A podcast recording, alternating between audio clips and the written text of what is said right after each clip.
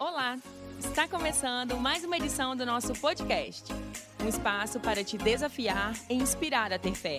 Você está pronto? Então, põe atenção. A mensagem de hoje é sobre uma libertação. Que libertação? Como Deus transforma uma mente de escravo em um libertador ou um conquistador. Se eu perguntar aqui quem é escravo, ninguém diz. Se eu perguntar aqui quem quer ser escravo, ninguém quer também. Mas se eu perguntar quem quer ser conquistador, eu e você, nós queremos. E eu queria já dizer para você que essa palavra vai impactar o seu coração, mas não se ofenda, porque quando Deus está falando, é para o nosso bem. Deus quer o melhor para nós. Obrigado. Deus te abençoe. Deus quer o melhor para a nossa vida. Você está acompanhando uma série de mensagens sobre Êxodo. Semana passada o pastor Tiago pregou até o capítulo 12. E eu quero conversar com vocês hoje sobre que tipo de gente Deus tirou do Egito e que tipo de gente Deus espera ou esperava que ele se transformasse. Eu quero que você preste atenção que você pode ser o tipo de pessoa que Deus quer que você também ouça e mude conforme o que Ele está propondo nessa palavra de hoje. Da mente de escravo para conquistadores. Como pode Deus fazer isso? Abra sua Bíblia, vamos começar em Gênesis, perdão, em Êxodo capítulo 15, que foi o texto que nós lemos no início. Por que, que eu escolhi abrir aqui com Êxodo capítulo 15? porque é a música que Moisés cantou. Moisés e Israel. Então cantou Moisés e os filhos de Israel esse cântico ao Senhor, dizendo: Cantarei ao Senhor. Como que começa? Como que começa? Cantarei ao Senhor. Músicos, compositores, aqui está a estrutura básica de uma canção que Deus gosta. Essa estrutura de um cântico bíblico Olha como começa: Cantarei ao Senhor. Nenhum adorador deve cantar para homens. Nenhum adorador deve cantar para nenhuma criatura. Não deve adorar anjos, não deve adorar líderes, não deve adorar ninguém. Porque hoje, se você procurar, tem algumas canções adorando pessoas. Mas um cântico bíblico começa assim: Eu adorarei ao Senhor. Cantarei ao Senhor, porque ele gloriosamente triunfou. Mas espera aí, não foi eu que triunfei. Não, foi ele. Quando você vencer no seu negócio, quem venceu? Quando você ganhar uma batalha, quem venceu? Só um adorador entende isso. Os demais são orgulhosos. Eu venci, cantem para mim. Eu ganhei. Não é assim. Não pode ser assim. Cantarei ao Senhor, porque Ele lançou no mar o cavalo o seu cavaleiro. Então, cantores, compositores, peguem essa canção de Moisés para olhar a estrutura. Por que, que eu começo por esta canção? Porque algo está acontecendo. Quando você olha para Êxodo, do capítulo 5 ao, ao capítulo 11, ali narra todos os encontros de Moisés com Faraó, as batalhas, as discussões. Deixa o meu povo ir, eu não deixo. Deixa o povo sair, eu não deixo. Chega um certo momento, quando Deus declara a última praga, no capítulo 12. Eles agora estavam dentro de casa, eles aprenderam como que é a Páscoa, eles iam ver o maior livramento de Deus, porque o anjo da morte ia passar, era a Páscoa. Deus Mandou que o anjo da morte passasse por cima, porque Páscoa significa passar por cima, só isso. Não é ovo de coelho, nem de chocolate. Né? Páscoa é passar, é quando o anjo da morte passa por cima e não te toca por causa do sangue do cordeiro. Né?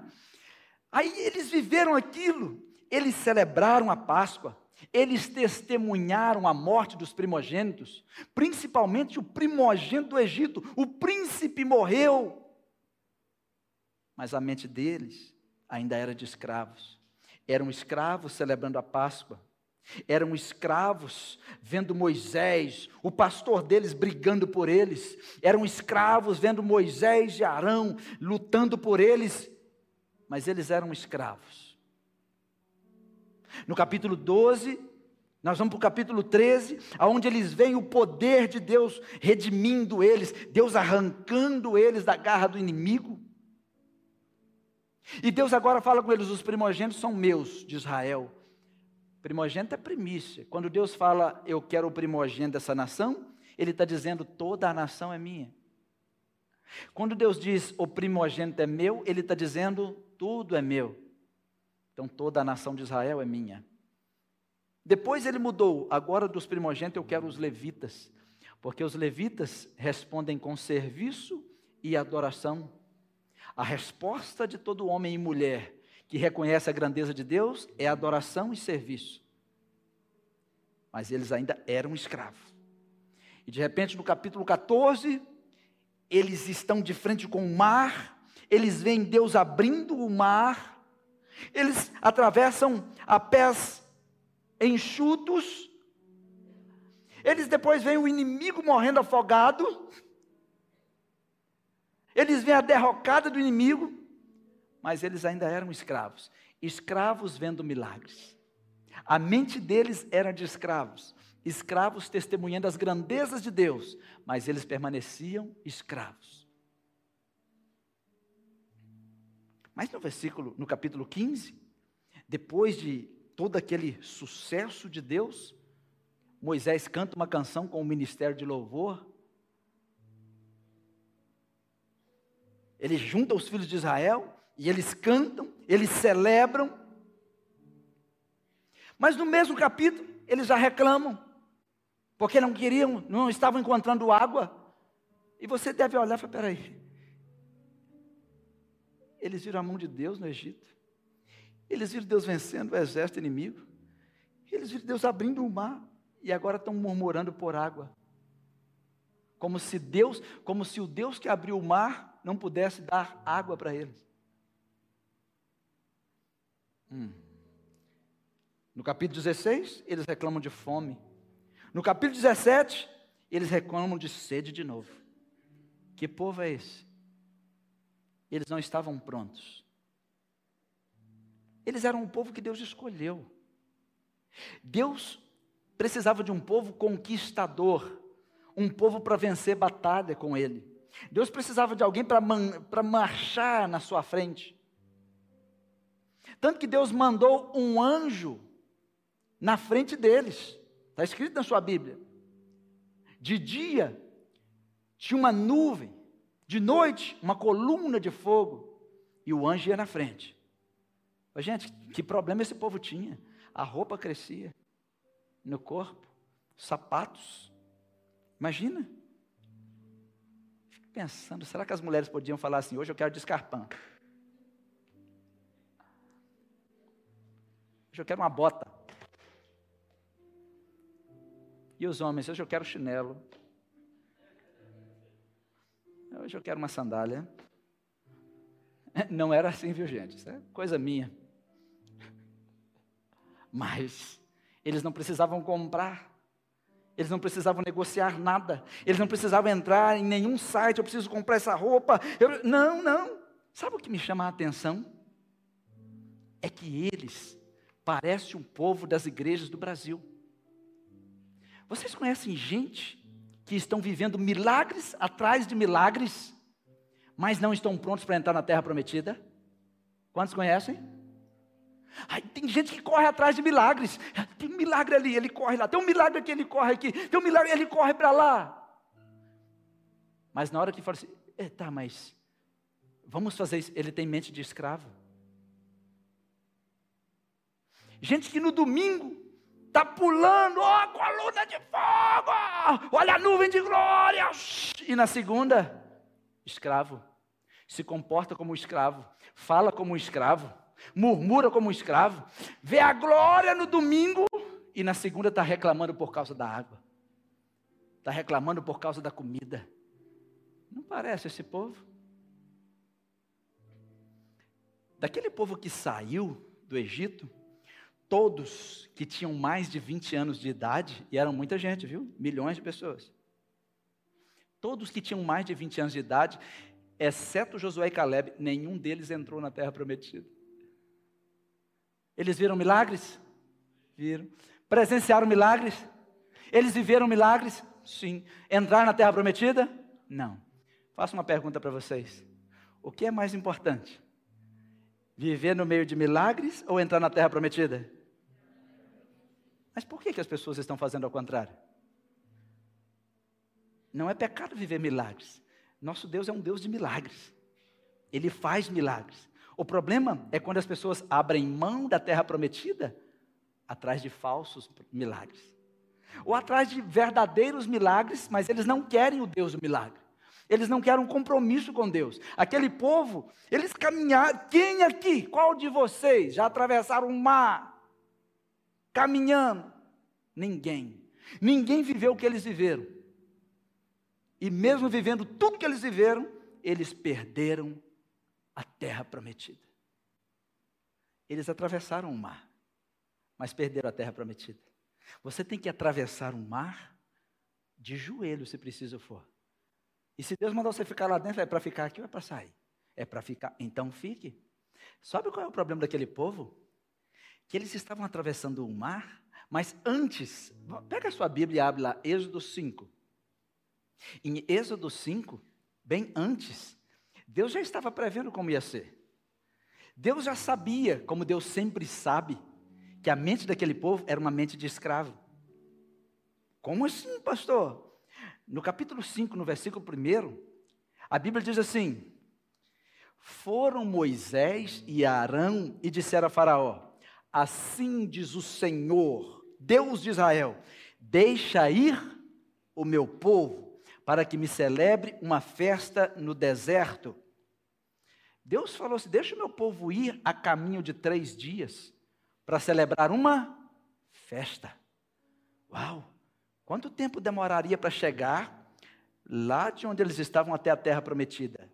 Aproximadamente 11 dias. Sabe qual foi o problema? Eles ficaram 40 anos.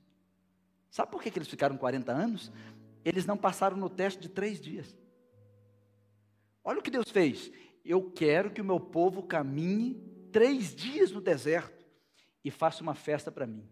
Que eles façam um sacrifício. Como pode? Como pode pedir Deus que escravos lhe façam uma festa? É porque Ele é Deus. Vocês acham que Deus queria alguma coisa deles? Vocês acham que Deus precisava de alguma coisa daqueles escravos? Não. O que, que Deus estava fazendo? Mudando a mente deles. Eles precisavam mudar a mente. Escravos não gostam de sacrifícios. Certo é que nenhum de nós pode fazer sacrifício para salvação, mas líderes se sacrificam todos os dias. Homens e mulheres que querem conseguir algo na vida precisam sacrificar sacrificamos noites, sacrificamos a saúde, sacrificamos a família, é ou não é verdade? Mas quem tem mente de escravo é sempre folgado, nunca sacrifica. É por isso que Deus às vezes nos manda para o deserto. Para quê? Para nos reeducar. Aquele povo ficou 430 anos como escravos. A mente deles funcionava como mente de escravos. Então Deus fala assim: manda esses escravos caminhar três dias. Para caminhar três dias, para fazer um culto. Olha só como é a mente de escravo. Vamos fazer isso aqui. Quem tem mente de escravo tem um problema. Porque para caminhar três dias eles precisavam se submeter. E quando a gente fala de submissão, tem uma palavrinha que a gente não gosta chamada obediência. É fácil obedecer? Mas o amor a Deus é medido pela obediência. Jesus mesmo disse que se você o ama, então você obedece os mandamentos. Quantos aqui amam a Deus? Quantos aqui amam a Deus? E quantos obedecem os mandamentos? Diminuiu, não? Não tem como amar sem obedecer os mandamentos. Não está lá em João? Se você me ama, então me obedece. Então aquele povo tinha um problema. A mente dele era de escravo. E muitos nas igrejas hoje são assim. Eu quero, eu quero ir no culto, mas no dia que eu quiser, do jeito que eu quiser.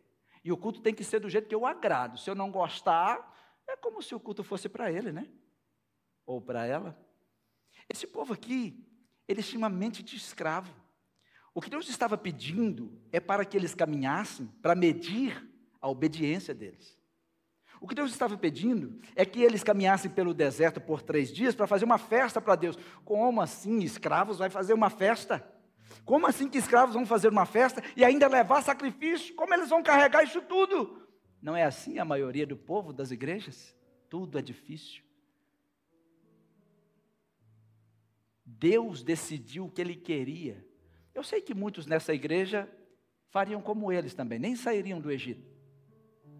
Porque não conseguem ir num retiro, não conseguem ir num culto se não for na igreja. Gente, o culto vai ser na praça. Alguns, não, na praça eu não vou. É como esse povo, é mente de escravo. Ah, o culto vai ser lá no sítio tal. Não, eu não vou também não. Nós falamos que somos servos de Deus, mas somos senhores de nós mesmos. Quando na realidade o Senhor de nós mesmos é Jesus. Só que nós somos, nós estamos diante de cristãos que a mente ainda é de escravos.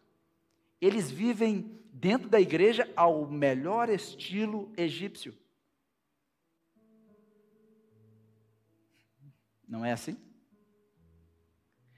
A diferença básica entre um escravo e um conquistador é que o escravo é sempre demandante.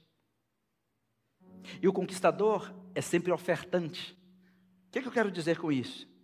O escravo, ele sempre quer para si. O conquistador, ele sempre conquista para os outros. Ele conquista, ele leva. É muito fácil você diferenciar um escravo de um conquistador. E Deus precisava que aquele povo tivesse a mentalidade de conquistar. E foi difícil essa batalha. Moisés estava conduzindo uma nação de escravos. Que tipo de líder aguentaria se não fosse um líder manso? Vocês já leram que Moisés dos homens era o mais manso. Por que manso? Quantos aqui são mansos? Quantos aqui são mansos? Vocês nem sabem o que é mansidão? Mansidão só se aplica a quem é forte ou quem tem poder. Como assim, pastor? Se você não tem força e nem poder, não precisa de mansidão, você é fraco. Mansidão é ter poder e saber usar. Mansidão é ter força e nunca tocar no rosto de uma mulher ou de uma criança. Mansidão é nunca ferir as pessoas, mesmo você podendo. Um líder, ele tem essa característica de manso. Ele nunca fala, mesmo podendo falar, porque ele sabe que as suas palavras podem destruir uma pessoa. Isso é mansidão. Agora pensa, o pastor Moisés, com uma nação de escravos, precisava ser manso, porque ouvimos muitas coisas todos os dias, muitas coisas. que Deus estava querendo era mudar a mente daquele povo. Eles tinham a mentalidade de escravos. Escravos só pedem. Escravos só pedem. Escravos só pedem. Eles querem pedir ao governo. Eles querem pedir, pedir. Pastor, é errado pedir? Não. Só que quem é conquistador, quando pede, pede para dar. Mas o escravo, ele pede só para si. Ele retém, é tipo um mar morto. Tudo ele quer. O escravo é difícil de mexer. Eles precisavam agora aprender com Moisés, porque Moisés levou 80 anos para aprender. E nós podemos aprender com Moisés também. Mas Moisés agora estava ensinando para eles a mentalidade conquistador, porque eles sairiam de escravos para conquistar, eles precisavam conquistar.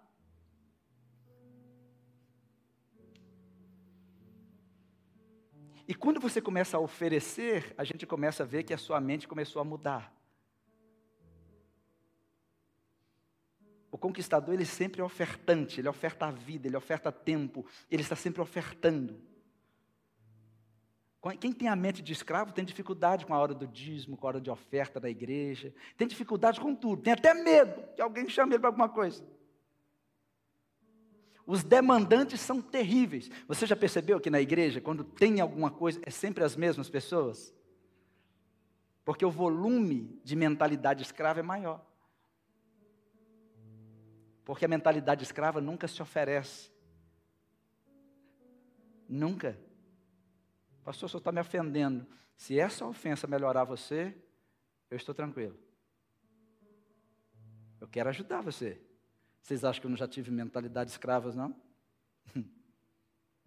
Estão bem? Posso continuar? Estão bem, gente?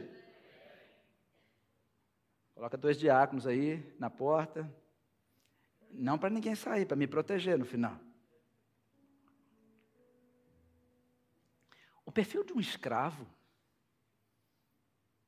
ele é fácil de da gente detectar.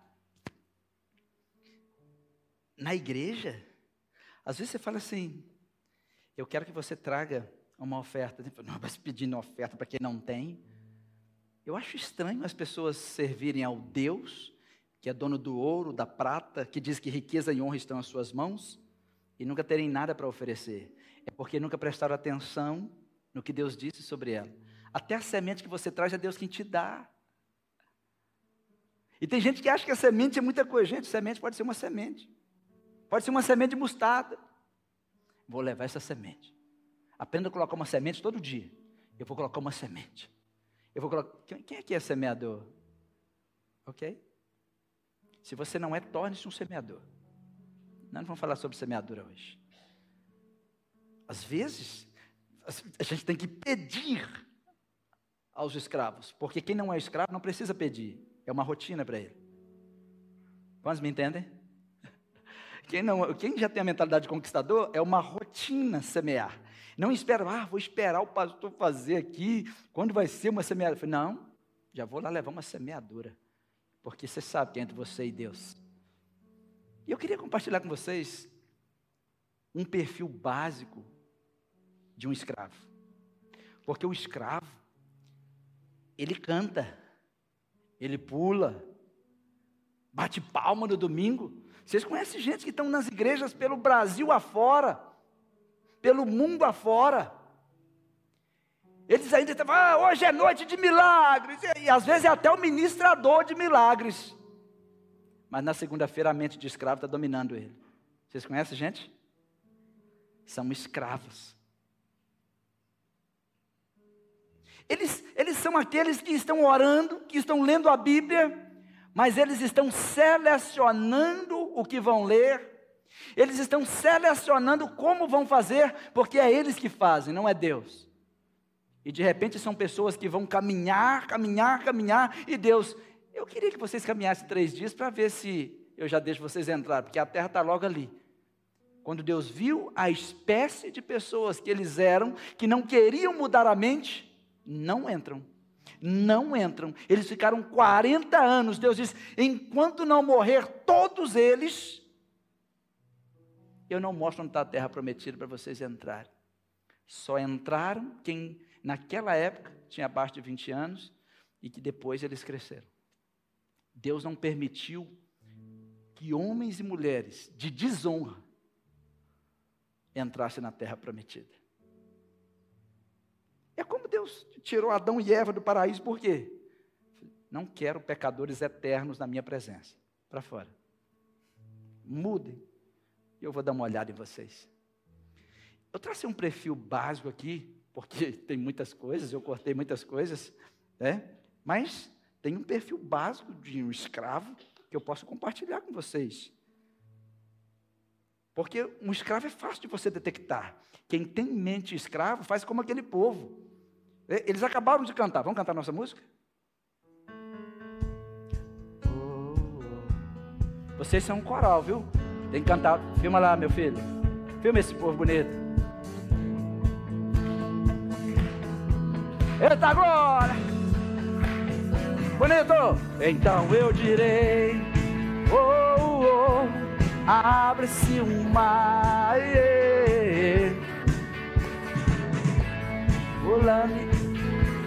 em tua presença. Então eu direi: Oh, oh. Ô, gente, vocês cantam bonito demais da conta?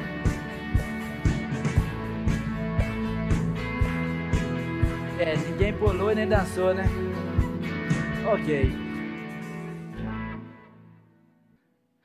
Era aquele povo né, que estava atravessando ali, vendo aqueles milagres, e Deus disse: vocês não entram. Sabe essa palavra? Essa palavra é para você, igreja, que está aí cantando no domingão, né? Tá batendo palmas, chorando, mas não converte. Tem o perfil, o perfil de escravo. Primeiro sinal do perfil de escravo: murmuradores. Eles viram tudo aquilo. No capítulo 16 já estavam murmurando. Eles já estavam murmurando contra o líder. Depois de tudo que viram, depois de tudo que viveram, estava murmurando. Conhece gente murmuradora? Eu vou falar, vocês falam assim, murmuram. Se está quente, se está frio, murmura. Se está calor, se está chovendo, murmura. Se não chove, murmura. Se tem carne, murmura. Se não tem carne, murmura. Se o culto atrasa um pouquinho, é fácil detectar a mente de escravo. Porque quem tem mente de conquistador, não, opa, estamos juntos aqui. Está chovendo, estamos juntos, vamos ajudar o pessoal ali, tá, tá, caiu uma barreirinha, estamos juntos. Não, Deus está no negócio. Mas o escravo ele é murmurador. Pastor, lá em casa tem gente que. Não, é, essa palavra é para mudar, não é para fazer. Ah, não, olha para você. Não é para você apontar para ninguém, olha para você.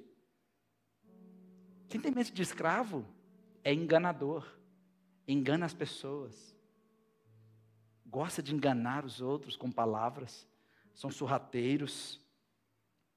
Quem tem mente de escravo é briguento. Aquele povo era briguento. Pensa, o pastor Moisés, de vez em quando ele chamava o pastor auxiliar dele e falava: Arão, vem cá, porque eu tenho aí o Arão. Ah, vamos fazer um bezerro de ouro, pelo menos esse povo para. Fala, Arão, não era para fazer isso, não quer, mas não mexe. Está lá na frente. Mas é o perfil do povo. Gente, o pastor Moisés estava pastoreando uma nação de escravos, briguentos, murmuradores, enganadores. Teve uma vez que Deus assim, abriu a terra, vamos tirar 23 mil. 23 mil foram engolidos. Nem Deus estava aguentando eles. Não parece que tem muita gente na igreja assim hoje? A igreja tem gente briguenta. Briga porque chegou lá o bebedouro. Ah, ah bebedouro, já que está. Se é um conquistador, chega, não, eu arrumo. Chega um escravo no banheiro, ó, foi no banheiro, o banheiro está todo sujo, e não tem isso, não tem aquilo. Quando chega um conquistador, fala, pai, esse banheiro está todo sujo. Tem um pano aí? Busca para mim, me ajuda aqui, pega um balde lá. Só conquistador faz isso. Só os conquistadores estão aqui, ó. A mente de conquistador está servindo, está o tempo todo servindo. Os escravos não, eu fazer nada para ninguém, não. É a mente de escravo. Porque a mente de escravo é soberbo, é orgulhoso, só pensa nele. Ele serve ao próprio estômago. É, eu fui lá no culto, tinha uma comidinha, cheguei, já tinha acabado, ninguém guardou para mim. E se é um conquistador? Oh, acabou? Tem mais alguém sem? Eu vou pedir, eu mesmo pago, eu vou comprar. É um conquistador. Mas o escravo é demandante, cadê o meu? E o conquistador? Não, faltou o seu? E o escravo, cadê o meu? O demandante é assim. Mas o ofertante, faltou o seu. Peraí, tem mais alguém? Tem mais alguém? Só que a igreja está lotada, parecendo o povo que saiu do Egito. E nós, pastores, precisamos de muita mansidão para lidar com esses escravos. Mas não foi esse o plano de Jesus. Esse não é o plano de Deus. Pastor, qual é o problema? É que os cristãos não estão se reeducando com a Bíblia, não querem participar do discipulado, não querem estudar a Bíblia, não querem crescer, porque Deus estava reeducando aquele povo. Outra coisa, além de briguentos, além de brigar qualquer coisa, Os escravos são medíocres. Falem comigo, medíocres. Sabe o que significa a palavra medíocre? Fazer pela metade. Quem tem mente de escravo nunca fecha um ciclo, nunca cumpre o que prometeu, faz tudo pela metade. Eu prometo que vou ficar com você até que a morte separe. Na metade do caminho já divorciou. Não fecha o ciclo em nada. Em nada. Tudo que começa, deixa pela metade. Até o prato de comida fica sempre pela metade, como se comida fosse lixo. Está sempre jogando no lixo. Comida é sagrado.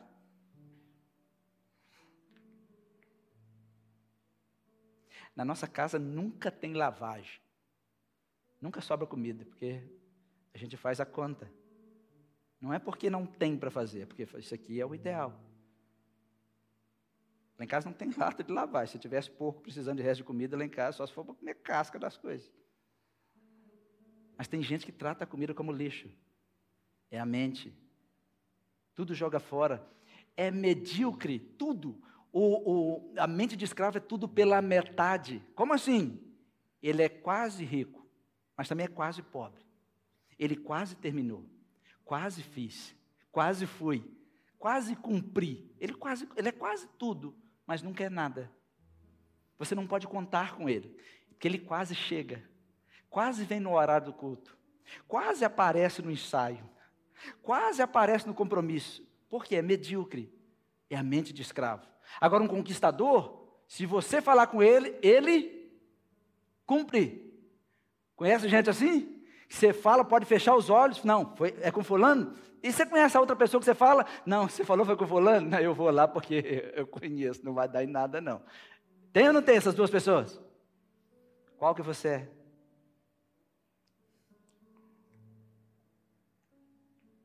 Porque a mente do escravo faz dele uma pessoa conformista.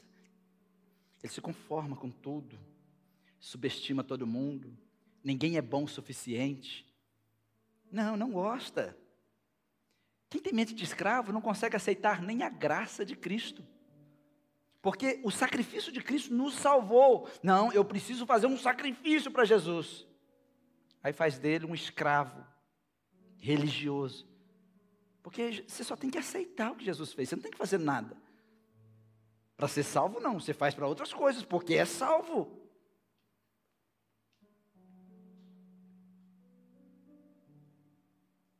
Quem tem mente de escravo é aquela pessoa pobre, pobre de espírito, pobre de todas as formas. Quando eu era menino, meu pai e minha mãe falavam assim: ó, quando alguém falar que você é pobre, fala que você não é pobre, não. Você é rico das graças de Deus. E é verdade. Não é porque você não tem um carro do ano que você é pobre. Não é porque você não ganha um grande salário que você é pobre. Porque existem pessoas que ganham um milhão por mês e são pobres. Existem pessoas que têm avião no hangar e é uma pessoa pobre em relação a Deus. Agora, em nosso dia a dia, a palavra pobre ela vem de infértil, estéril. O que é uma pessoa pobre? É uma pessoa que não consegue gerar. É uma pessoa que não tem fertilidade nas mãos. Ela abre uma empresa, a empresa fecha no outro dia. Ela começa um negócio, o negócio acaba no outro dia, porque ela é estéril. Ela não consegue produzir. Então, essa pessoa, a gente tem que socorrer ela. Tem que caminhar com ela. A gente tem que andar com essa pessoa. A gente tem que suprir ela. Isso é que é ser pobre. Agora, a pessoa que é pobre na mente, ela acaba pecando por causa da injustiça. Como um texto que tem em Provérbios 13, 23. Pega a sua Bíblia. A Bíblia diz que a lavoura do pobre, esse pobre, essa raiz de pobreza, essa pessoa injusta, a lavoura do pobre produz alimento com fartura, mas por falta de justiça ele o perde seja justiça de outro ou juiz, justiça de si mesmo. Quando a mente de escravo domina uma pessoa, essa pessoa começa a falar coisas que ela mesma se perde no seu dia a dia. Ainda dentro do perfil de escravo, tem pessoas que acham que a pobreza é uma bênção. Oh, meu Deus, gente, ter pouco não é ser pobre, é ser infértil que é ser pobre. Me acompanham? Me acompanham? Porque se você tem a sua família à sua volta, se você tem o seu cafezinho, seu almoço, seu jantar, por mais simples que seja, já é uma riqueza. E se você tem Jesus, uau! Ele diz assim: riqueza e honra estão comigo. Ele transfere tudo que está nas mãos dele para o seu povo, para o povo dele. Quando a pessoa tem mente de escravo, ela vem e fala assim: ah, eu não quero dinheiro, não, porque dinheiro leva para o inferno. Mas, gente, se dinheiro levar para o inferno, então por que, que o diabo não enche o povo de dinheiro? Porque não leva.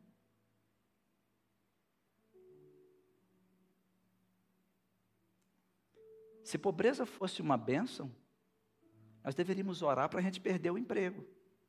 Orar para os seus filhos nunca entrarem na faculdade. Mas não é uma bênção. Não é isso que Deus quer. Deus não quer que o seu povo fique escravo. Deus não quer que o povo fique agarrado na escravidão. Se a pobreza fosse boa, ninguém precisava ir para o colégio, ninguém precisava trabalhar em nada. Se pobreza é uma benção, comece a orar, jejum para você perder o seu emprego. Mas não é isso. É uma pessoa que tem uma mente de escravo que pensa assim. Porque Satanás ele tem alguns joguinhos que só cabem na mente de um escravo. Quer ver? Eu posso citar alguns joguinhos para você. Jogos da mente de escravo. Anote aí. Jogo número um. O jogo de insultar líderes. Somente de escravo faz isso. É, pastor. Olha aí a sua Bíblia, Eclesiastes, capítulo 10, versículo 20. Por que a gente chama isso de joguinhos? Porque são jogos da mente. E o diabo, ele joga com a mente do ser humano. Preste atenção nisso. A Bíblia diz em Eclesiastes, capítulo 10, versículo 20, que nem em pensamento insulte o rei. Em outras versões, nem em pensamento insulte o governo. Olha para a nossa nação. Ei, quem aqui tem celular? Todos, não? Aí você abre o celular, o dia inteiro, videozinho insultando o governador, insultando o prefeito, insultando o juiz tal, insultando o ministro tal, insultando o presidente. Isso, ué, pastor, você sabe por que, que no Brasil isso é uma febre? Porque nós somos do terceiro mundo. Mente de escravo. A grande maioria e isso alimenta a nação.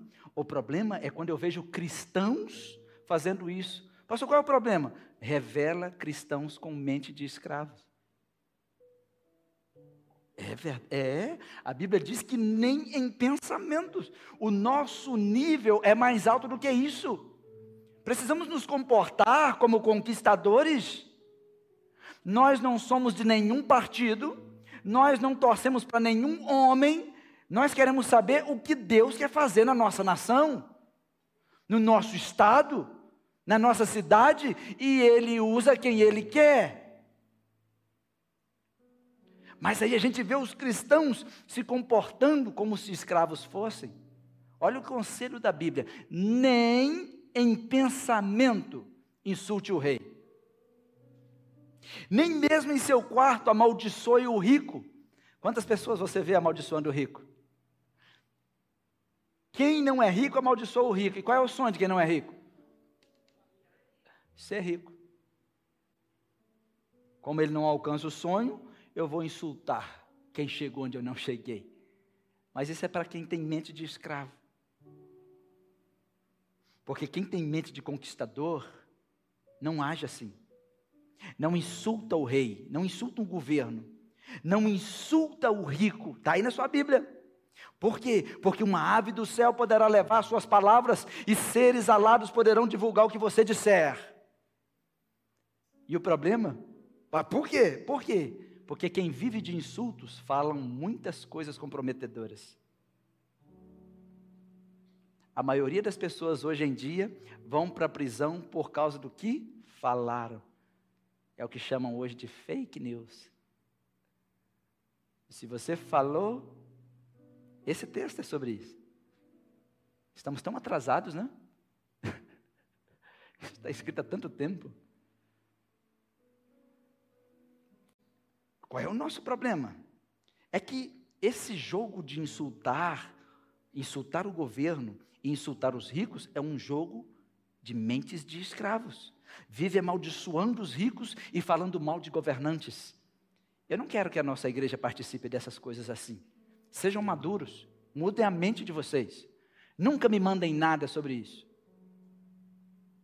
E vocês nunca receberão da minha parte. Se alguém recebeu, recebeu enganado, que eu nunca mando para ninguém. Alguém já recebeu isso da minha parte? E nem vão receber, por quê? Eu sou livre. Eu não sou dominado pelas coisas que as pessoas estão fazendo e que eu sei que a maioria é de mente escrava. Olha o que está acontecendo nesses dias. Pastores estão indo para a prisão por causa do que falaram e onde se posicionaram. Quando me perguntam se o que eu acho de um pastor na política como candidato, eu não aprovo. Lugar de pastor é no altar. Lugar do pastor é no meio das ovelhas. Agora, aí Deus pode levantar entre vocês, governadores, presidentes, é, vereadores, o que Deus quiser, vocês. Mas nós, pastores, não podemos descer até esse lugar. Os pastores que desceram estão pagando caro, por mais que não tenham feito nada.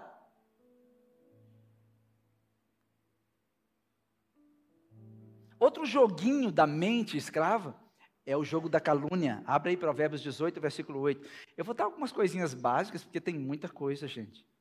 É só um perfil básico, tá? Para você pensar sobre você e eu pensar sobre mim. Nós não queremos uma igreja que tenha uma mentalidade de escravo. Queremos um povo conquistador. Um povo que esteja dentro do propósito de Deus.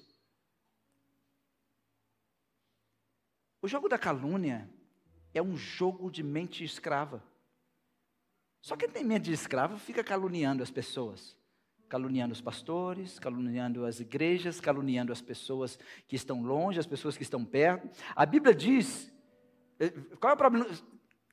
Eu não vou perguntar, não, mas eu sei que a maioria de vocês acompanha um site de fofoca. Acompanha, gente? Me enganei, que bom, glória a Deus. Né? Tem, tem até fuxico gospel. Tem no Instagram do fuxico gospel. Ele fica fofocando o dia inteiro.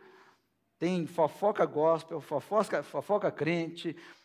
Mas isso dá audiência demais. Porque isso é calúnia. E a calúnia, olha o que diz a Bíblia. Olha na sua Bíblia o que está escrito aí. Dá uma lidinha aí. Olha na sua Bíblia, olha aí na sua casa. As palavras do caluniador são como petiscos deliciosos. Aí eu quero saber. Olha só, pastor caiu. Ah, adulterou, não, ele caiu de bicicleta. Quando fala pastor caiu, eles acham que o pastor adulterou, mas é o caluniador. O caluniador só precisa de uma frasezinha para ele começar a emendar. E tem gente que gosta. E aí? Como é? Yeah, me conta. E por quê? As palavras do caluniador são como petiscos deliciosos. Quem é que gosta de um petisco?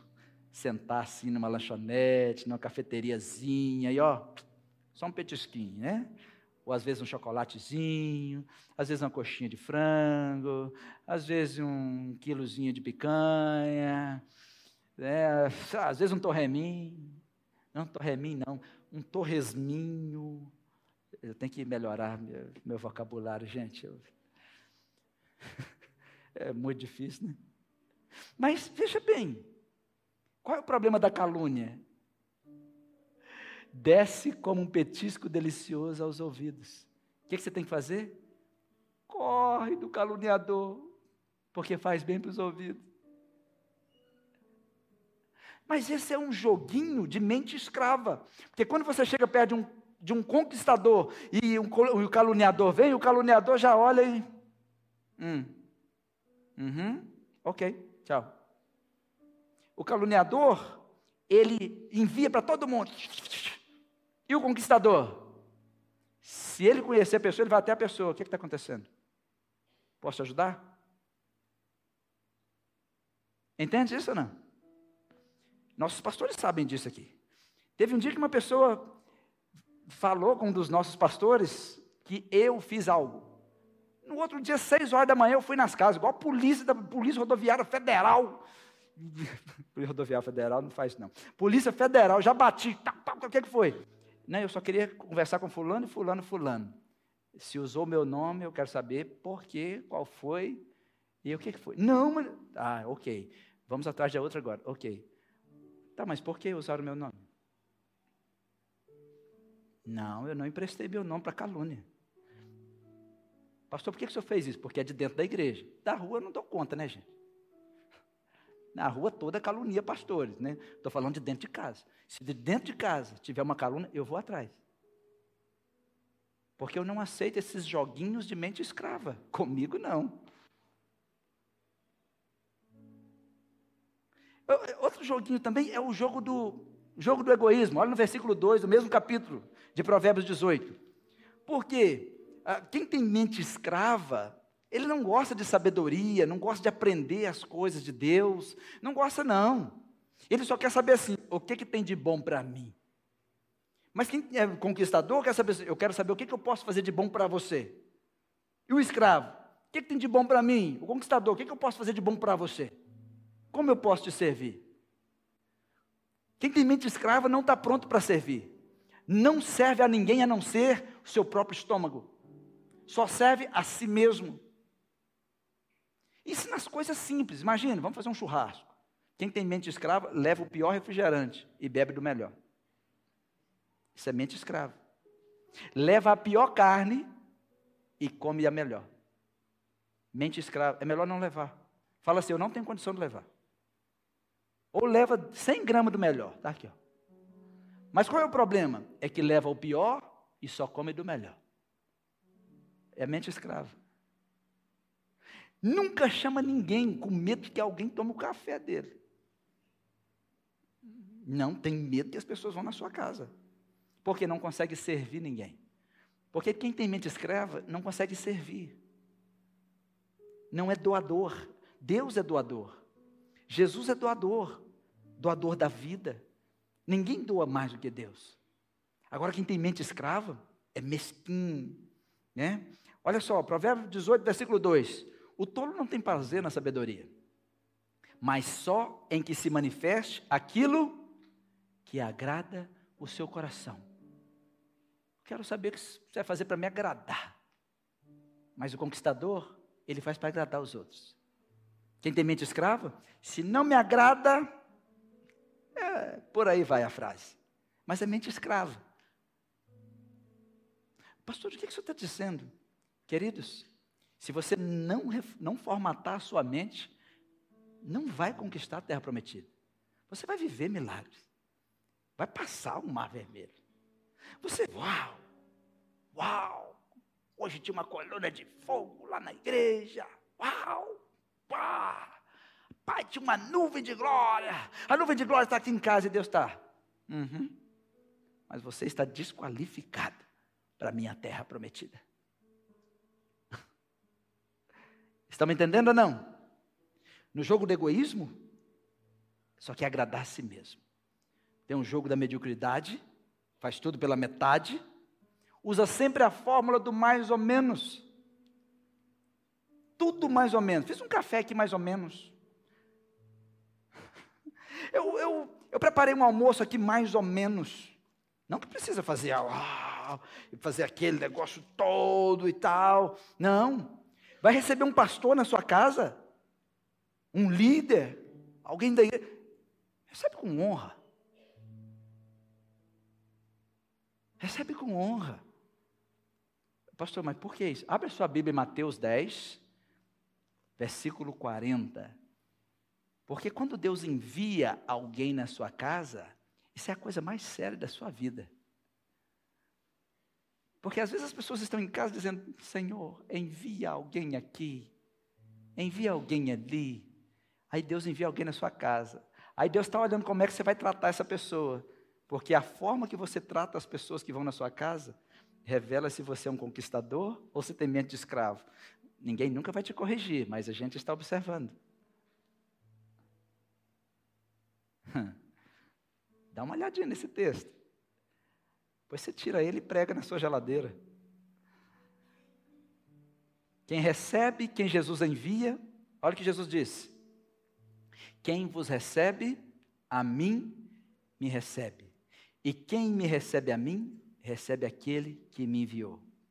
Quem recebe um profeta e o reconhece como profeta, recebe o presente que está na mão do profeta. Mas quem tem mente de escravo, tá, pastor? Oh, seja bem-vindo. Tá, opa, pastora Cláudia, seja bem-vindo. Ok, tchau. Quem tem mente de conquistador, que hora chega? Eu gosto sempre de receber as pessoas bem lá em casa. Quem chega lá em casa é bem recebido. E eu sei que a maioria aqui é assim também. Mas sabe qual é a minha maior preocupação? É que quando eu recebo quem Deus envia, Jesus falou assim: quem, quando você recebe, quando você receber quem eu estou enviando, você está recebendo a mim. Não sei se vocês estão acompanhando. Quando você recebe quem eu estou enviando, você está recebendo a mim. Se eu enviei, você está me recebendo. E quem recebe a mim está recebendo o Pai. Quando um profeta chega na sua casa, o profeta chega com um galardão na mão. Está ali, ó. galardão é presente. Aí a Bíblia diz assim: se você o recebe como profeta, você recebe o presente que tem na mão dele. Mas para você receber, é uma questão de relação com honra. Qual de vocês que vai na casa de alguém e a pessoa te desonra e você entrega algo para ele? Você vai embora. A honra libera o favor. Então, quando você entende disso, para entender isso tem que ter mente de conquistador, né? Quem tem mente de escravo nem entende de honra. Porque honra é quando eu consigo diferenciar uma pessoa através da sabedoria. E a honra, eu vou recompensar a pessoa pela diferença. O Altemir não é o Brian, o Brian não é o Ezequias, o Ezequias não é o Gustavo. Vocês entendem isso? Só que quem tem mente de escravo trata todo mundo como se todos fossem igual. Para mim todo mundo é igual, para Deus não. Para Deus cada um é único. Todos são diferentes. Um apóstolo é diferente de um evangelista, que é diferente de um pastor. Vocês entendem? Só que só quem já saiu do nível de escravo consegue ver diferença nas pessoas. Como você vai honrar alguém se você não consegue ver diferença nela? Honra, o que, que significa honra? O que, que significa honra? Recompensar pela diferença. O que, significa honra? Recompensar pela diferença. Quando eu vejo diferença, eu recompenso pela diferença. A sua mãe não é igual às outras mulheres, seu pai não é igual aos outros homens, é seu pai, essa é sua mãe. Seus filhos é diferente das outras crianças, são seus filhos. Então trata diferente. Não se trata todos iguais. Isso é mente de escravo. Não é que deve menosprezar outros, só que deve valorizar conforme a honra. Dá honra a quem? Tem honra. Essas conversas são conversas muito profundas para nós, né? muito profunda. Tem um outro joguinho, eu já estou terminando com vocês, vocês já estão preocupados já com esse perfil de escravo, né? Tem um outro joguinho que eu não posso deixar ele para trás, que é o jogo da desonestidade. Uau! É, abra aí Provérbios 21, versículo 5. Quem tem o perfil de escravo, gosta de jogar o joguinho da desonestidade. Quem é desonesto não planeja nada. Quem é desonesto faz as coisas com pressa. Já viu aquele profissional que faz tudo com pressa? Ele não acaba o que ele começou, ele não finaliza com honra. Vocês conhecem esse tipo de gente? Você contrata de novo? Não, né? Você conhece aquela pessoa que ela está sempre com pressa, sempre com pressa, com pressa com tudo. Não, isso aqui eu faço de rápido. E sempre faz mal feito. Esse é um joguinho difícil que está em Provérbios 21, versículo 5. A Bíblia diz assim: vamos começar assim. Quem planeja com cuidado tem fartura. Essa é uma fórmula de Deus. Não é quem faz muito que tem fartura, é quem trabalha planejando. Somente a vaca não planeja sair do curral amanhã, porque ela é um animal. O pássaro não planeja, ah, amanhã eu acho que eu vou sair dessa gaiola, vou dar uma volta e depois eu. Não, os animais não planejam. Quem não planeja, se equipara. Então planeja a sua vida. Planeja as suas coisas. Deus é planejador. Deus planejou o universo. Deus planejou você. E Deus diz assim: Eu tenho planos. Eu é que sei os planos que eu tenho. Deus é planejador. Então, quando você planeja, você começa a se parecer com Deus. E ao contrário também, você pode fazer as contas.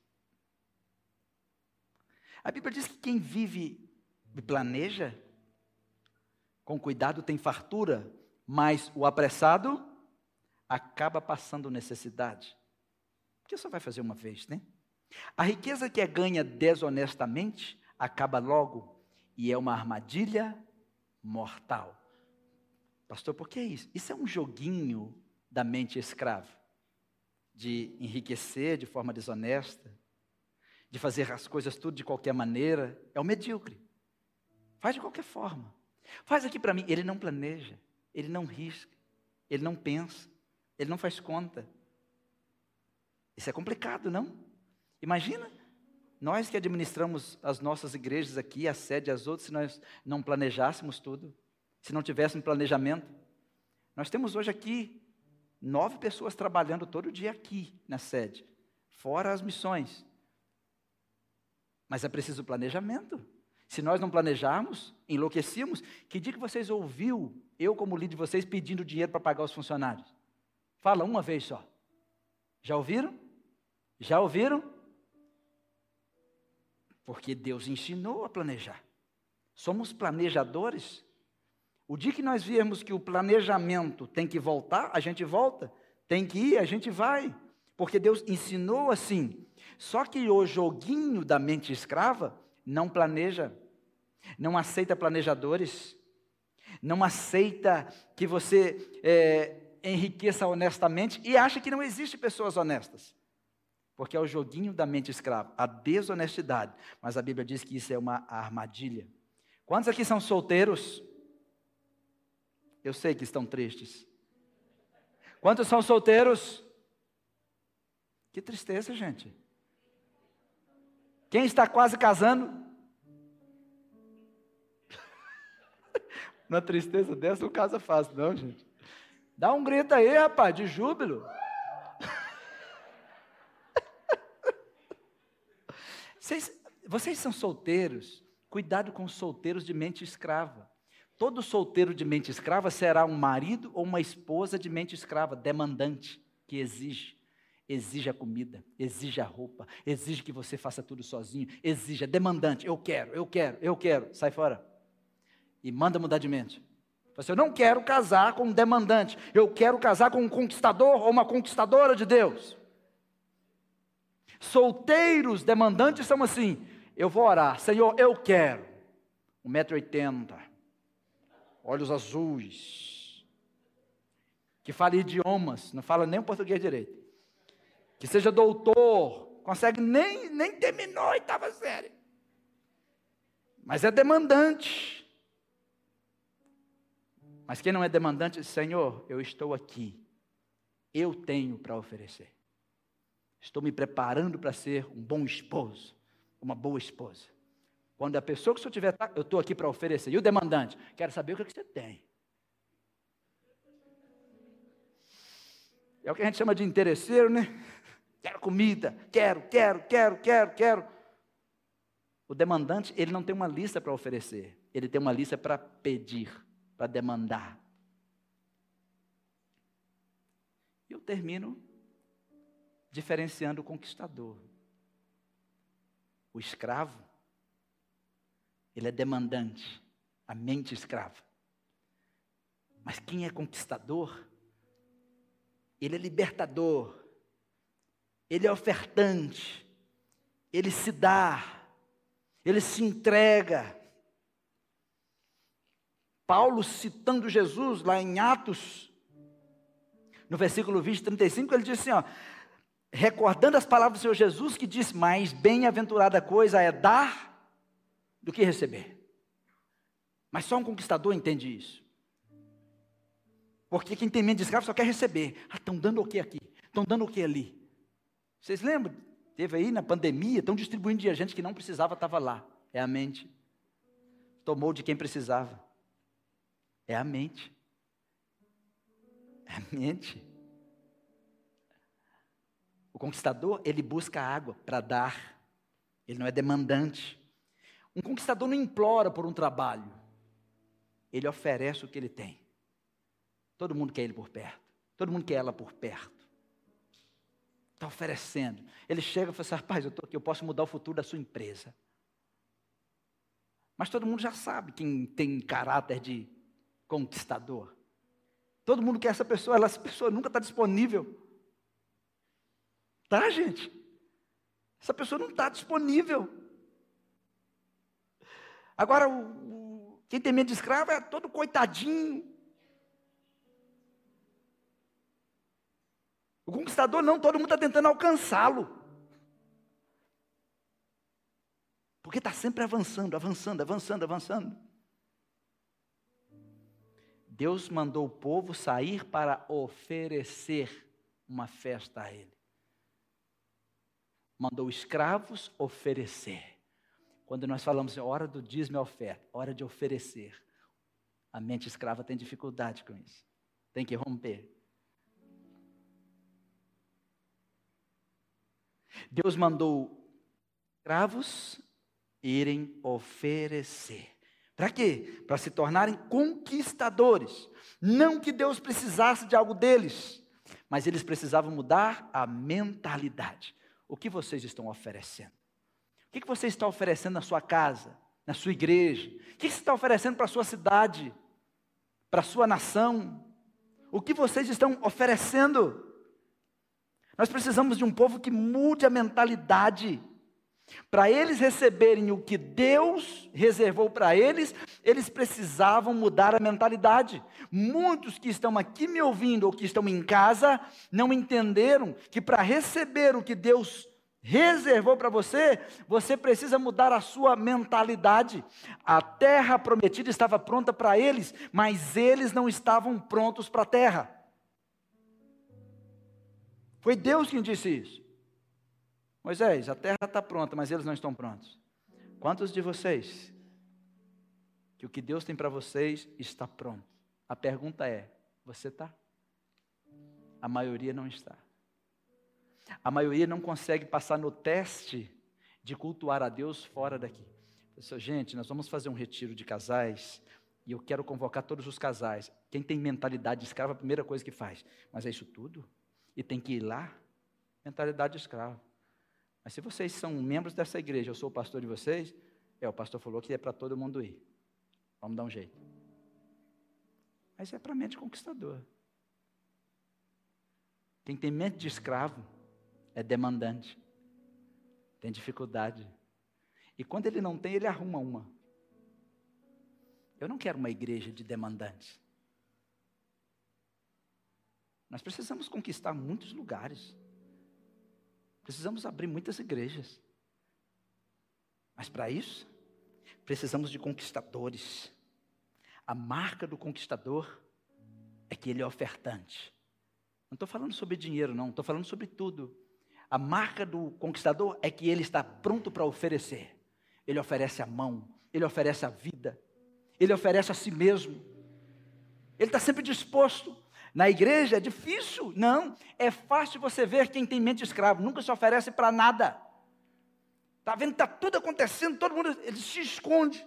De preferência só vem quando estiver pronto, para reclamar ainda, porque faz parte da mente de escravo. Não fazer ainda colocar um defeito, é mente de escravo. Mas a gente entende, eu sou como Moisés. E Deus, até aqui só, manda esse dar. Senhor, mas é ali a benção. Não, esses aí não vão entrar, não. Senhor, mas é só por eles. Não.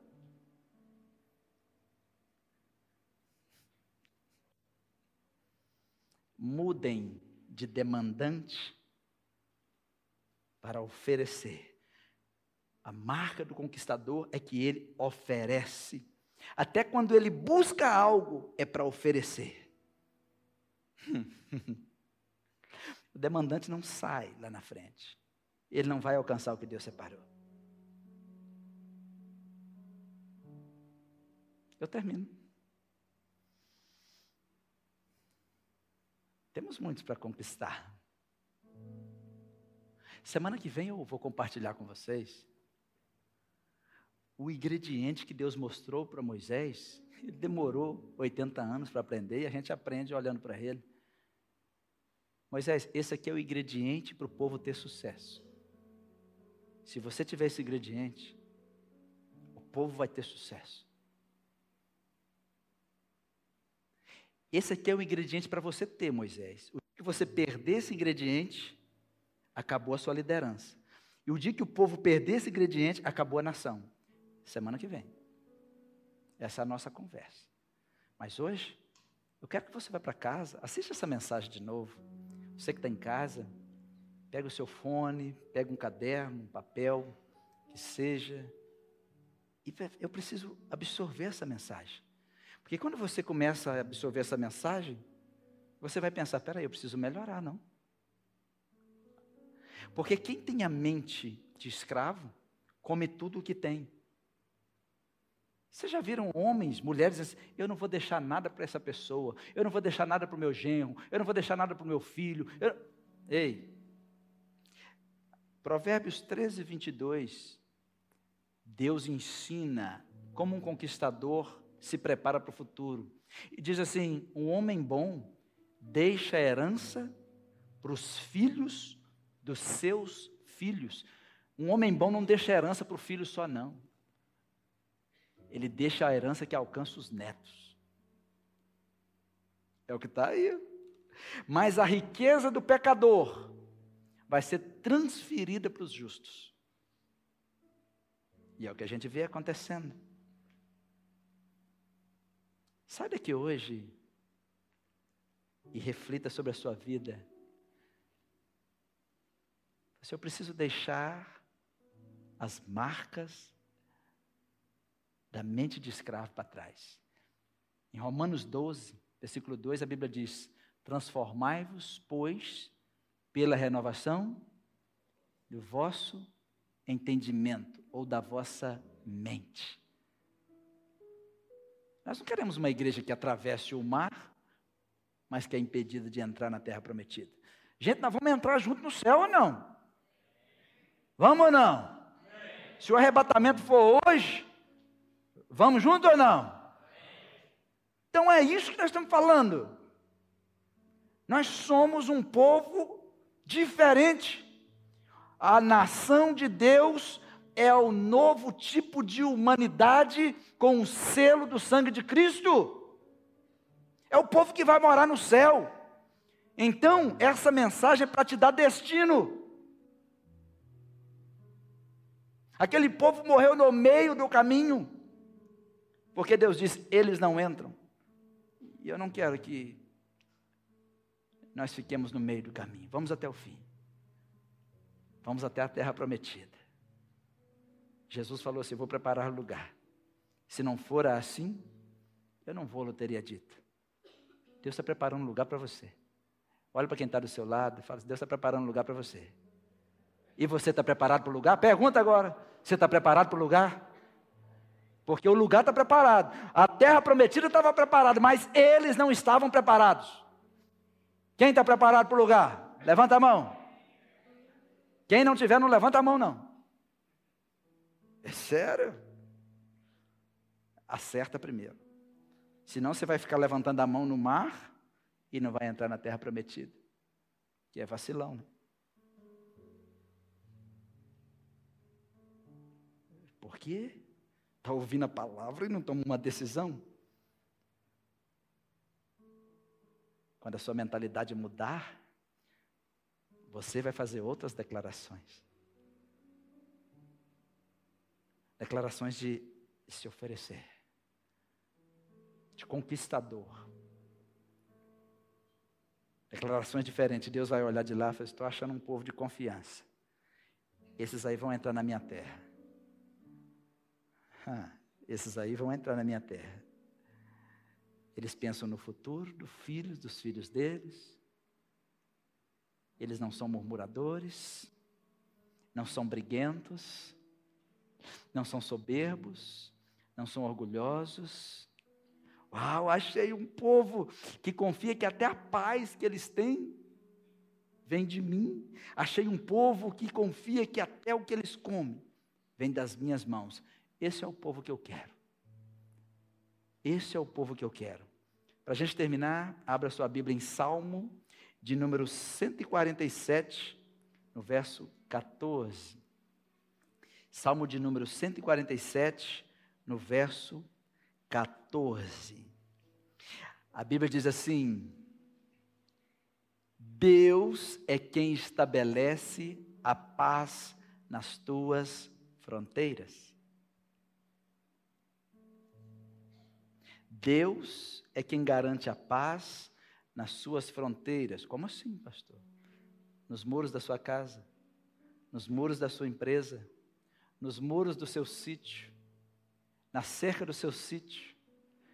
A Bíblia está dizendo: Deus é quem estabelece a paz nas tuas fronteiras. Ah, eu tenho que vigiar isso aqui, eu tenho que... Não. Deus é quem estabelece paz nas minhas fronteiras. Eu vou invadir ali, vou invadir. Deus é quem estabelece paz nas suas fronteiras. Pastor, mas como é essa paz? O negócio está pegando fogo, estão destruindo. Não, gente. Não está dizendo que não vai ter problema. Deus está dizendo que vai estabelecer paz. E a paz de Deus funciona assim. Você entra no fogo e o fogo não te queima.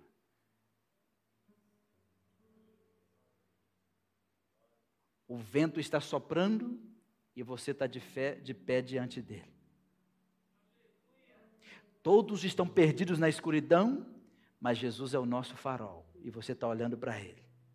Enquanto todos estão perdidos, você sabe para onde você está olhando. Enquanto as chamas estão pegando, enquanto as águas estão batendo, você está firme, está em paz. Em paz em meio às chamas, em paz em meio à ventania, em paz em meio a esse mundo cheio de problema, e ninguém te entende. E você levanta a mão e diz: É Deus que estabelece paz em meio a tudo que eu estou vivendo. Eu estou em paz, porque é Deus que estabelece a paz nas minhas fronteiras. E do que eu preciso? Quando do mais fino trigo eu preciso, é Deus quem do mais fino trigo te farta. É Deus quem vai fartar você de tudo que você precisa. Ele diz farta, ele diz com fartura. Estenda uma de suas mãos e diga comigo, declare: Eu creio, eu recebo que na minha casa, no meu trabalho, nas minhas posses, nas minhas fronteiras, não importa o que estiver acontecendo, eu terei paz estabelecida por meu Deus, e do mais fino trigo, Ele vai me fartar. Amém. Que Deus abençoe vocês. Tenham uma mente de conquistador. Tenham uma mente que conquiste a terra prometida, mesmo que o mar não se abra mesmo que não tenha uma coluna de fogo, mesmo que não tenha uma nuvem milagrosa, caminhe para a terra prometida. Caminhe até o destino que Deus propôs.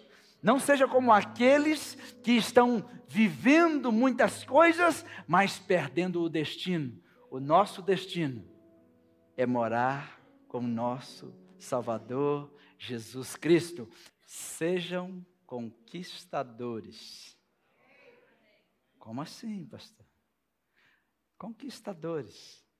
Conquiste o seu próprio coração. Não caia nos joguinhos de mentes de escravos. Vai se dar mal. Que Deus abençoe você, sua família, e nós veremos em cada decisão sua se você é um conquistador ou se a sua mente é mente de escravo. Pastor, e se eu tiver mente de escravo? Vai mudando. Mude um pouquinho a cada dia. Entende ou não? É para isso que serve o Evangelho para nos transformar. Não precisa ficar com vergonha. Não. Passar hoje Deus falou comigo. É isso aí. Eu preciso mudar. Se você tem a mente de conquistador, como pode uma mulher conquistadora não arrumar sua própria casa? Como pode uma mulher conquistadora não lavar suas roupas, não cuidar dos seus filhos? Como pode um homem conquistador não cuidar do seu veículo, não cuidar das pessoas que está sob, sob as suas mãos? Como pode homens, mulheres, jovens conquistadores não tirar nota nas provas? Mente de escravos, estão distraídos, sejam conquistadores. A Ricele ri de mim porque eu estou fazendo mestrado e a nota é 10, né, em todos os trabalhos. Quando tira um décimo, eu ligo para o professor. Falei, professor, eu tirei 9,67. Qual foi o problema? Onde o senhor errou?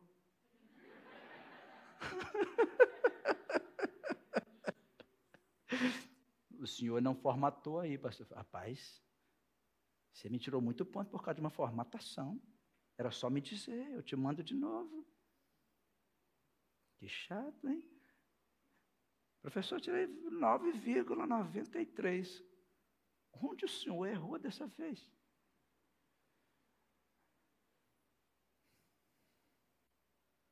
Que Deus abençoe. Estenda suas mãos. Glória a Deus. Fala com Deus aí antes de eu orar. O que você tem que mudar depois de ouvir essa mensagem? O que você precisa mudar na sua mente?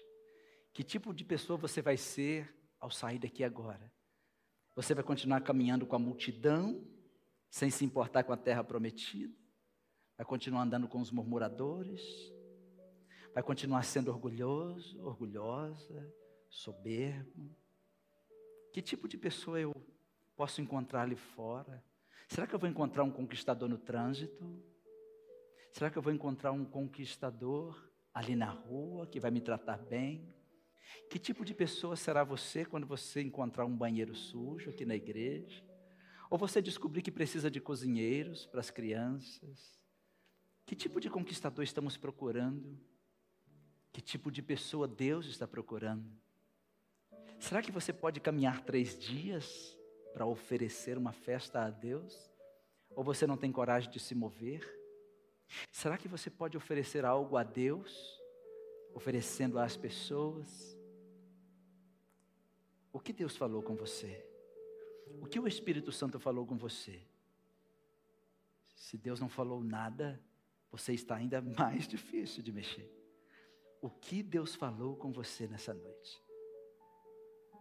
Eu sei o que Deus falou comigo. Vocês acham que Deus não fala primeiro comigo? Eu sou o primeiro a apanhar. Eu sei que eu preciso mudar muito. Eu sei que eu preciso melhorar muito. E você? O que você tem a oferecer? Conquistadores nunca são demandantes. Conquistadores estão dentro do destino, dentro do propósito. Conquistadores são pessoas que todos estão tentando alcançá-los. Porque alguns estão correndo, outros estão voando, outros estão flutuando. Porque é assim que eles vivem. E nós queremos uma igreja de conquistadores. Não queremos uma turma de reprovados que deixaram o Egito, que não são mais escravos, mas a mente ainda é de escravo. Não queremos uma turma que não esteja prontas para entrar na terra prometida. Jesus disse: Eu estou preparando um lugar para você. Deus preparou um lugar para aquele povo, mas você precisa se preparar para este lugar. Ore comigo, Senhor Deus, eu sei que o teu filho preparou um lugar para mim, e hoje eu quero dizer para o Senhor que eu vou reiniciar a minha vida, se preciso for, porque eu quero estar preparado não para esta vida, mas eu quero estar preparado para a vida eterna, para o lugar que o Senhor preparou para mim. Eu creio que eu estou salvo enquanto estou em Cristo. Eu não abro mão da minha salvação no meu Jesus. Espírito Santo, guia-me, renova minha mente. Eu recebo toda a palavra no meu coração, em nome de Jesus. Amém. Obrigada por escutar o nosso podcast. A palavra de Deus tem poder para transformar nossas vidas. Então siga as nossas redes sociais e receba mais mensagens que o ajudarão a crescer espiritualmente.